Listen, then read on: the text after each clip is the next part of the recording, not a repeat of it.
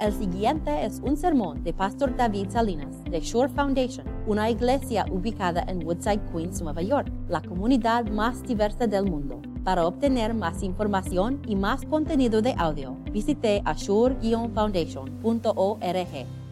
En unos momentitos vamos a empezar a meditar en el último capítulo de este tesoro literario del Antiguo Testamento. Díganme, ¿cómo les ha gustado aquí el viaje hasta este punto en Ruth?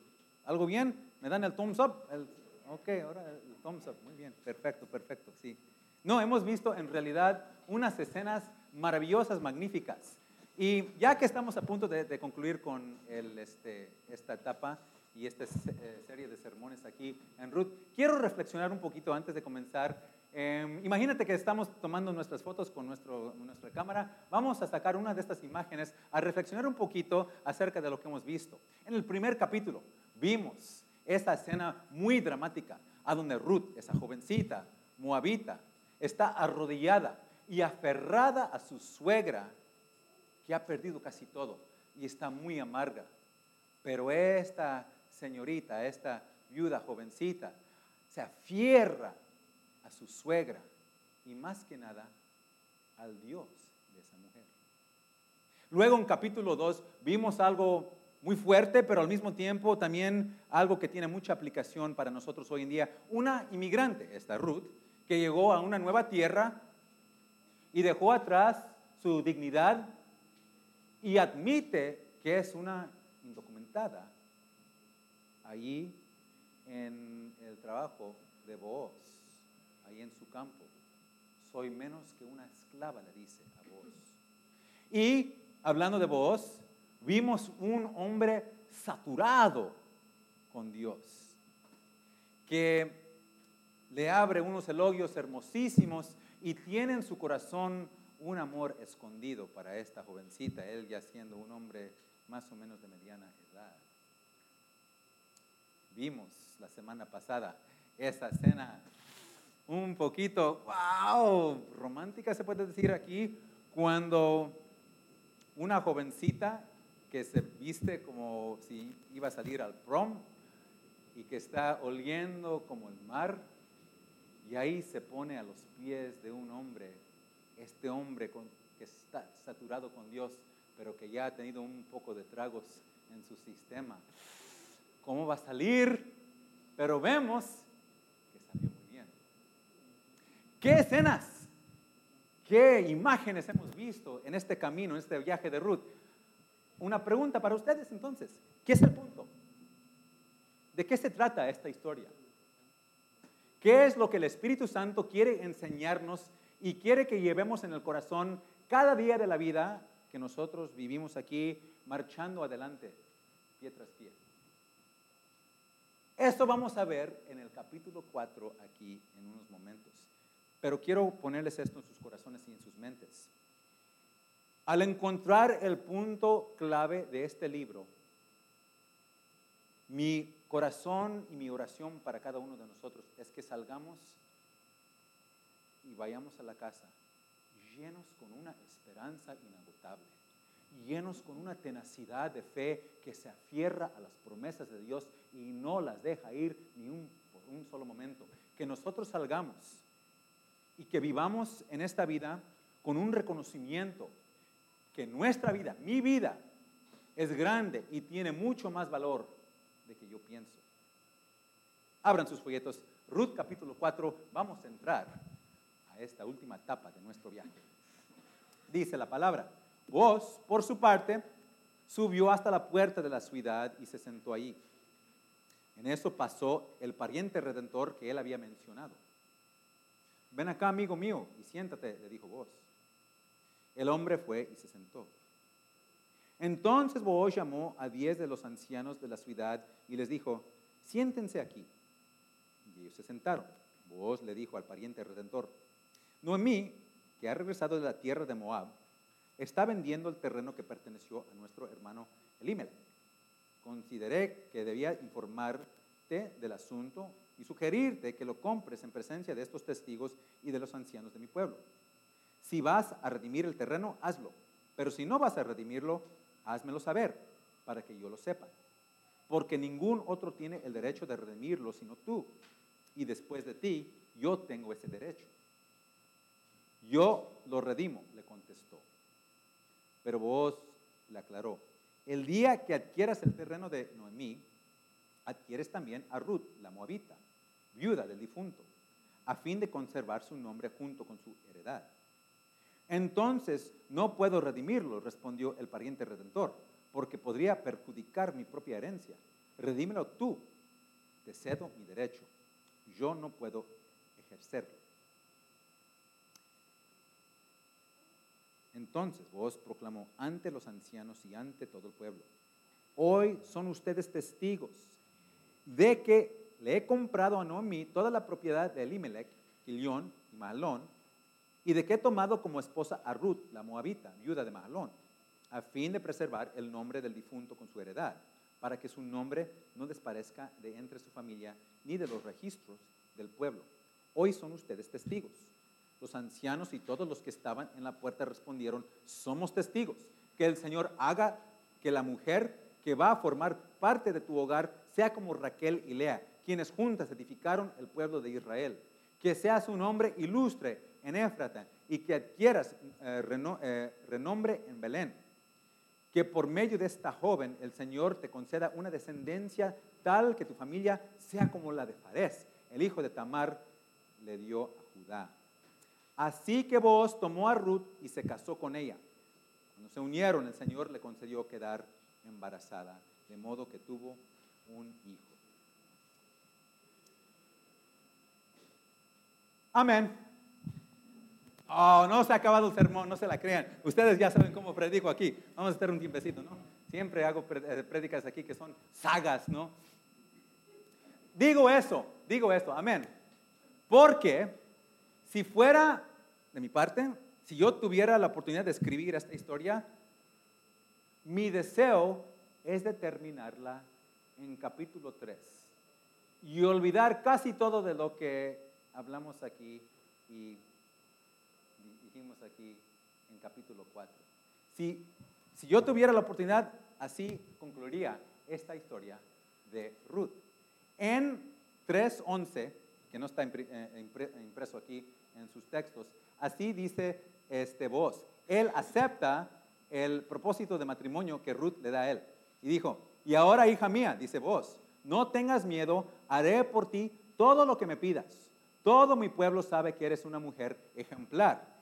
Y luego olvidar el resto del capítulo 3, olvidar casi todos los versos que leí de capítulo 4 y luego brincar al último verso aquí en el versículo 13 a donde dice, así que vos tomó a Ruth y se casó con ella, cuando se unieron el, Señor le concedió quedar embarazada, de modo que tuvo un hijo, luego agregar un poco de las bendiciones de las señoras ahí, agregar la genealogía que lista eh, la descendencia al rey David y luego nos proyecta adelante al Hijo Supremo del Rey David, quien es Cristo Jesús, un y todo se terminó bien, amén. Y que termine la historia ahí. Porque qué bella historia hemos tenido hasta este momento. Quiero que, quiero que pongan aquí sus, sus mentes, que abran, que imaginen que sus mentes son como, como una película. Y ahí tienen, van a tener el drama, las escenas del drama. Y hasta yo les dejo a ustedes, les permito a ustedes que, que escojan la música dramática que quieren ahí en el background, ¿no? atrás de, toda la película. Imagínate, vamos a, retroceder a la semana pasada a ver la escena que vemos. Una jovencita, esta moabita Ruth, se acerca en la medianoche a vos, después de que él está dormido, después de que él se ha echado unas copitas. Ahí se acerca a sus pies y con sus dedos levanta la falda de este hombre y le descubre los pies y las pantorrillas. Y se acerca su cabeza hacia sus pies y está orando que todo salga bien. Y el fresco de la noche y lo calientito de su boca despierta al hombre y se voltea. Y hay suficiente luz de la luna para darle a saber a vos que hay una mujer inclinada a acostándose cerca de sus pies, pero no hay suficiente luz para que él la reconozca. Entonces le pregunta, ¿quién eres? Y su propio corazón está palpitando. Y él dice, yo soy Ruth, tu sierva, y yo estoy aquí porque tú eres mi redentor. Tú eres el que puede redimir a nuestra herencia y al nombre de nuestra familia. Tú eres la que me puedes, tú eres el que me puedes redimir a mí de ser una esclava aquí, una inmigrante que está sufriendo y va a sufrir todos los días de la vida en este campo trabajando duro hasta que mis manos ya estén encogidas. Por favor, pido que me lo hagas. Quiero ser tu esposa. Cásate conmigo. Y, no lo dice así, todo en voz alta. Todo esto es muy sutil, es muy como, como romántico. Porque, porque todo dice eso, Ruth, simplemente con pedirle a vos, quiero que pongas tu, tu manto sobre mí. En el hebreo, esta parte de una bata se llama kanaf y es la misma palabra por ala. Y lo que Ruth está diciendo es que ella ha captado las intenciones de Boaz. Ella reconoce que Boaz la quiere a ella, pero no lo está diciendo en voz alta. Porque en capítulo 2 eh, eh, eh, nos podemos recordar que, que Boaz le dijo a ella, le estaba dando como elogios, ¿no? Ahí, qué preciosa eres, qué hermosa eres, qué linda mujer, tan bella eres. Y, y luego, después de allí, después de allí, Boaz empezó a cubrir a esa mujer con su protección y su, su bendición. Y Ruth le, le, pregunta a vos, pero ¿por qué he encontrado tanto favor en tus ojos, mi Señor? Y vos le dice, básicamente, porque en tu lealtad a Noemí, yo he visto que eres una mujer que se está refugiando bajo el canaf, las alas de Dios. Pero vos es un hombre de media edad, ya tiene una barriguita, ya sus cabellos se le están cayendo, este, ya tiene aquí las arruguitas en su... Y no tiene, pues no, está un poquito intimidado porque es una jovencita, tiene 20 años, delgadita, su piel bien, bien este, tiernita, un corazón de oro. No puede admitir su cariño eh, para con ella. Entonces, él simplemente lo hace muy sutil. Pero aquí, en, en este momento, Ruth reconoce que este hombre la quiere. Y ella le quiere decir a él, yo sé cómo tú sientes por mí y yo siento igual. Cúbreme a mí con tu caná y con tus alas. Tan romántico, tan sutil. Y esto es lo que pasa. Vos acepta el matrimonio de que le está pidiendo Ruth, pero ahí están en la noche y él no la toca. Todo se amanece sobre su, el sol amanece sobre su pureza. Qué pareja, llenos de amor, sutil en, su, en sus declaraciones de amor, pero también perceptivos, nobles, gentes que van a vivir bajo las alas de Dios. Ya ves qué perfecto tiempo de ponerle el amén a esa historia. ¿Por qué seguirle más? Lo, último que una historia tan bella, tan hermosa necesita es una curva, es una subida, es una piedra en medio de este hermoso camino de vida. Lo absolutamente último que necesita esto es una frustración. Pero o no, ¿qué es lo que vemos?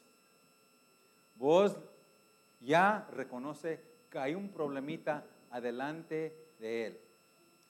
Hay un hombre, pariente más cercano a Noemí y a Ruth, que tiene el derecho de comprar el terreno de Noemí y de adquirir la mujer que vos ama. Y siendo honesto vos como es, le da el derecho a este hombre hebreo a comprar el terreno y a robarse la mujer que él quiere. No. Y ya, ¿sabes cómo es esto? Es como cuando estamos viendo este, las finales de la Copa, tu equipo está, pues, anotó un gol y ya en el tiempo extra, en el tiempo extra, Dios mío, no, el otro equipo anota el gol y ya piensas, ay, esto va a terminar muy mal para mi equipo. Por fin llegan aquí y mira cómo dejan todo ahí, regado.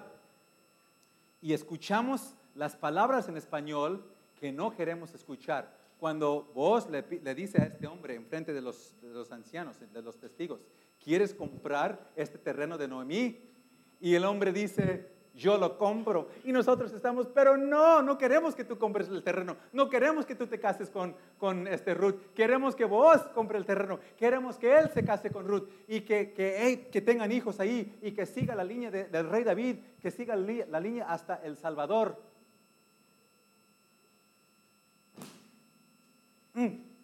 Una frustración. Bueno, gracias a Dios, vos, bien sabio como es, sabe manejar las cosas para convencer a este hombre, en realidad tú no quieres ese terreno, tú no quieres esta mujer, no, tú no la quieres. Y el hombre, bien, ok, tú cómpralo, ok. Por fin, amén. Ya podemos concluir con la historia, una historia con muchas curvas, muchas subidas, una piedra. No puede haber otra frustración, ¿verdad? No otra. El Espíritu Santo no lo dice en voz alta, pero parece, parece que Ruth no puede tener hijos, es infértil. Si nos recordamos, ella en Mo- Moab se casó con uno de los hijos de Noemí. Diez años estuvieron en Moab sin tener hijos. No me digan otra frustración, otra cosa en el camino malo, ya cuando todo se está solucionando perfectamente. Ya ven uno de los primeros puntos que esta historia nos enseña de Ruth. ¿Lo ven? La vida para el creyente, el camino a la gloria, no es un camino recto, plano y fácil. Es un camino lleno de curvas inesperadas, de subidas, de, piedras en el camino y obstáculos que te dejan, pero trancado ahí, parado, y tienes que ponerla en reversa para ir alrededor.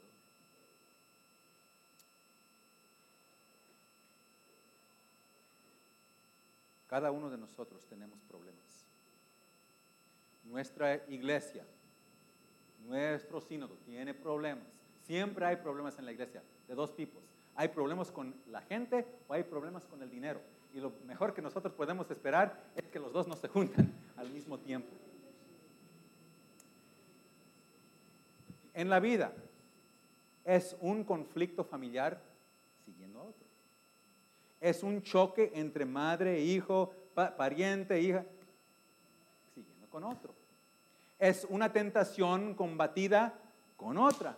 Es una enfermedad enfrentada con otra. Es una presión, un estrés, una pérdida, otra tras otra tras otra. Y parece que no termina. Parece que no termina. ¿Y saben qué es lo peor de todo eso? Que el saber eso, ya todos lo sabemos por experiencia. Si hemos vivido en este mundo por un tiempecito, ya sabemos que no nos vamos a es- escapar de las tentaciones y de los problemas. Pero ese reconocimiento en sí mismo no nos da la fuerza para superar esas cosas. A veces, ¿sabes lo que me pasa a mí? Hasta me, agota, me siento deprimido. Y cuando me enfre- enfrento con una frustración muy fuerte, ¿sabes lo que eh, me entra en el corazón? ¿Sabes el pensamiento que me entra en el corazón? ¿Sabes la oración que le despido al Señor? Es esta. Señor, por favor, siquiera esta vez, escúchame a mí y toda mi vida va a salir bien.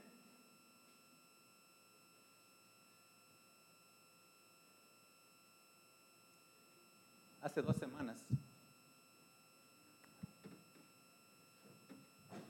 Ricardo, el esposo de nuestra Claudia, quien le gusta montar y andar en bici, me llevó por un ride en la bici, estuvimos en la bici. Salimos de Maspet, como dos millas aquí, aquí. ¿Sabes a dónde acabamos?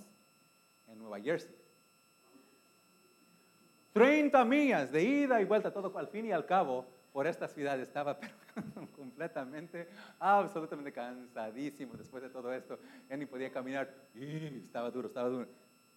Encontré algo acerca de nuestra ciudad que ya me imaginaba, pero la encontré por experiencia, ¿no? por la experiencia del dolor de las piernas y de los pulmones. Esta ciudad no es plana, no es plana, no es recta. Hay subidas, hay muchas curvas y hay, por supuesto, muchos carros y obstáculos que se ponen en nuestro camino. Y ahí andaba y veía el, el, puente de Washington, el Washington Bridge, ahí lo veía adelante de mí. Y el único pensamiento que tenía en ese momento era, por favor, Señor, que caiga la mena aquí. Ya no quiero otra subida, ya no quiero otra curva, ya no otro obstáculo, por favor. Y hasta estaba subiendo ahí y en, este, todo estrecho, todo angosto. Y ahí patinando la, la, bicicleta tal como corriendo, montada en esa bicicleta. Bueno, eran como después de las 7 de la mañana, cuando estaba cruzando el puente de Washington y, vi hacia la izquierda, giré a la izquierda la vista. Y es cuando lo vi. Mm, cuando vi algo que todavía lo tengo en mente. Los rayos del sol estaban amaneciendo sobre la ciudad. Y estos monolitos que tenemos ahí, alcanzando hacia el cielo, como el vidrio brillaba y resplandecía y lucía.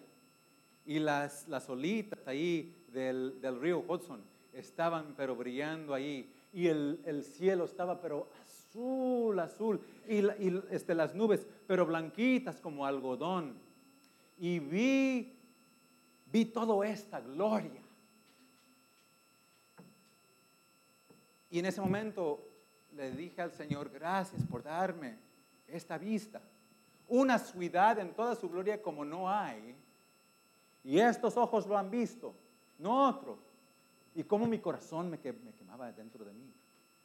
Y es cuando llegué a descubrir el punto de este viaje de Ruth que hemos estado viajando aquí. Es cuando descubrí el punto. ¿Lo ven? ¿Lo ven conmigo? El punto es esto. Que aunque el camino para el cristiano a la gloria no es plano, no es fácil, no es recto, pero sí hay muchas curvas llenas con subidas y con piedras al fin y al cabo llegaremos a ver esa gloria. Al fin y al cabo les aseguro a ustedes que sus ojos van a levantar la vista y van a ver la gloria de una ciudad como no hay, bañada en la gloria del Hijo de Dios, y van a ver el trono, el monolito de, de Dios Santísimo, con ese arco iris brillando en su gloria, y van a escuchar los elogios y las alabanzas de los ángeles y de la gente que les ha precedido a la gloria, cantando al Señor y al Cordero de Dios en voz, en cuello, en voz alta. Ustedes lo verán después de que sus cuerpos han sido destruidos, resucitarán y sus ojos lo verán, sus propios ojos y no otros. Verán la gloria para siempre y cantarán los elogios y las avanzas de Cristo. Eso es la promesa. Eso es la gran promesa que nos da Dios aquí en Ruth. Lo mejor para ti está por venir. Juro. Te lo juro con la sangre de mi propio Hijo. ¿No escucharon a San Pablo decirles? ¿No escucharon? Antes de la creación del mundo, yo los escogí en Cristo para ser santos y Ruth dio a luz a ese hijo, que dio a luz a otro hijo, a otro hijo, hasta que vino el rey David. Y ahí vemos la promesa en ese rey. Vendrá mi rey Jesucristo, que me va a redimir, me ha redimido. Y ya me tiene en sus manos en la gloria. Y ahora Dios nos hasta nos ha puesto un anillo de compromiso, el Espíritu Santo, a través de las aguas del bautismo un compromiso. Lo mejor para ti ya viene, está a punto de venir. Con eso en el corazón, queridos, salgan ahora, animados, con una esperanza feroz, con una tenacidad de fe fuerte, reconociendo de que en todo Dios está trabajando para ese fin, para ti, para mí, para nuestros hijos regocijen y denle gracias a Dios en todo, porque sus vidas tienen mucho más importancia que ustedes saben. Cada uno de ustedes es una persona que Dios está usando en su plan de salvación. Pues, ¿qué creen? Hemos llegado a esa palabra que estamos entusiasmados a siempre escuchar.